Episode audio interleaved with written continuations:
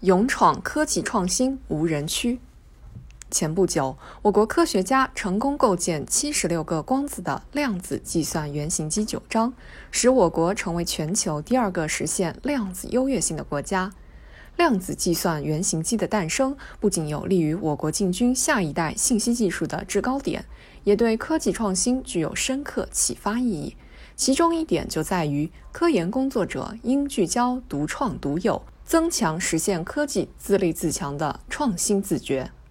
创新是引领发展的第一动力，无论是完善学科布局、强化基础研究能力，还是提升科技含量、锻造产业国际竞争力，跟在别人后面亦步亦趋，是不可能获得突破性成就的。新中国科技事业之所以取得历史性成就，重大创新成果之所以接续涌现，一个重要原因就在于坚持自力更生、自主创新，走出了一条适合国情的科技创新路子。特别是近些年强化自主创新后，我国成为具有重要影响力的科技大国，研发投入、国际科技论文数量连续多年位居全球第二，在一些前沿领域开始进入并跑、领跑阶段。面对激烈的国际竞争，在单边主义、保护主义上升的大背景下，我国产业升级的科技需求更加迫切。在网上发展触碰的都是技术天花板，只有打好基础研究地基，提升自主创新水平，才能不断推动产业迈向中高端，逐步在全球竞争中占据优势，从根本上避免被卡脖子。加快科技创新，实现高水平的自立自强，是贯彻新发展理念、构建新发展格局、推动高质量发展的需要。把原始创新能力提升摆在更加突出的位置，努力打造原始创新策源地，将直接影响中国的未来。在独创独有上下功夫，就要勇闯科技创新无人区。我国科技工作者素来有迎难而上的优良传统。一九五六年，我国制定到一九六七年的十二年科学技术发展远景规划纲要，由王大珩等组成的仪器规划小组提出要研制电子显微镜。当时的国际顾问认为这难度太大，可以向国外买。王大珩勇挑重担，接下任务，在短短数年内研制出电子显微镜、高温精显像显微镜等一系列光学精密仪器。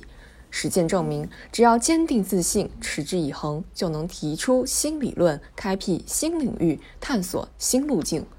今天，面对经济社会发展、民生改善、国防建设等领域亟待解决的现实科技短板，比如农业种子依赖国外，一些关键核心技术受制于人，医疗设备科技发展滞后等，科技工作者必须勇挑重担，攻坚克难，激发创新创造动力。